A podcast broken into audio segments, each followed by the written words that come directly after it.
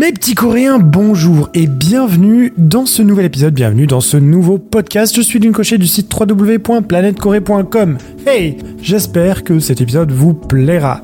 Alors, qu'est-ce que l'ordre du Chokdor L'ordre du Chokdor est un ordre de l'Empire de Corée créé par l'empereur Kojong le 17 avril 1900. C'est l'ordre le plus prestigieux de l'Empire de Corée décerné aux membres de la famille royale, aux chefs étrangers, aux princes et plus rarement à certaines personnes ayant déjà été décorées par l'ordre des étoiles auspicieuses et qui ont rendu des services mémoratoires. Cet ordre n'a qu'une seule classe et c'est la plus haute distinction de l'Empire de Corée. Il est nommé en référence au souverain coréen Taejo. Cet ordre est ouvert aux civils et aux militaires et est le pendant coréen de l'ordre japonais du chrysanthème. L'ordre du Chokdor s'est éteint en 1910 avec l'annexion de la Corée par le Japon. Mais avant d'aller plus loin, comme d'habitude, avant toute chose, générique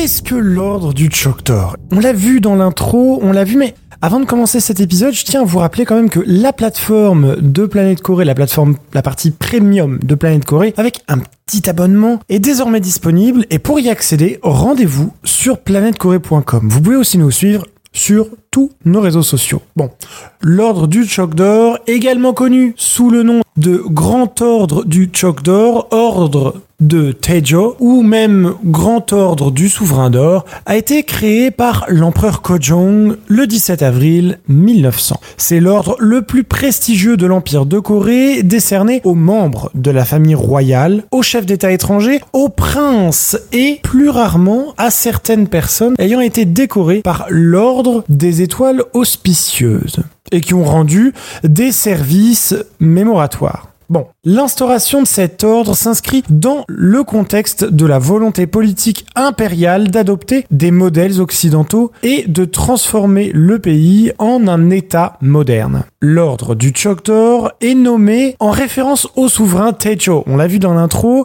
et est le pendant coréen de l'ordre japonais du chrysanthème. Il est ouvert aux citoyens et aux militaires. L'empereur Kojong, qui a instauré cet ordre, a accédé au trône en 1863, en plein déclin de la dynastie Choson. Son règne a été marqué par des tensions sociales importantes alimentées par les incursions occidentales et le mouvement Tonga. Ça a été créé en 1859. D'ailleurs, on en a déjà parlé sur planètecorée.com dans un petit article. Je vous invite à aller faire un tour. En 1896, un gouvernement nommé a établi 208 mesures mettant fin à la société confucienne coréenne traditionnelle. Les réformes Kabo qui ont conduit Kojong à instaurer l'empire de Taichan. Cependant, l'ordre du Chokdor s'est éteint en 1910 et on l'a vu dans l'intro avec l'annexion de la Corée par le Japon. Après cette annexion, les distinctions attribuées par l'Empire de Corée ont continué à être portées au Japon. Qui sont les membres de l'ordre du Chokdor L'ordre du Chokdor était l'ordre le plus prestigieux de l'Empire de Corée. C'était une très haute distinction, la plus haute, et les membres de cet ordre comprenaient des membres de la famille royale, des chefs d'État étrangers. Malheureusement, les résultats des recherches ne fournissent pas de noms spécifiques qui ont été membres de l'ordre du Chokdor. Ça peut être dû notamment au fait que l'ordre s'est éteint en 1910 avec l'annexion de la Corée par le Japon, et que les archives détaillées concernant les récipientaires de cet ordre peuvent ne pas être facilement disponibles ou peuvent ne pas avoir survécu tout simplement jusqu'à nos jours. Dans la culture coréenne, l'ordre du Chok d'or revêt une signification toute particulière. Il symbolise le prestige et l'honneur, la plus haute distinction que l'Empire coréen pouvait décerner. Il est également symbole de la volonté de l'Empire de Corée d'adopter des modèles occidentaux et de se transformer en un État moderne. Il est également un reflet de l'histoire de la Corée et de ses relations avec les autres nations.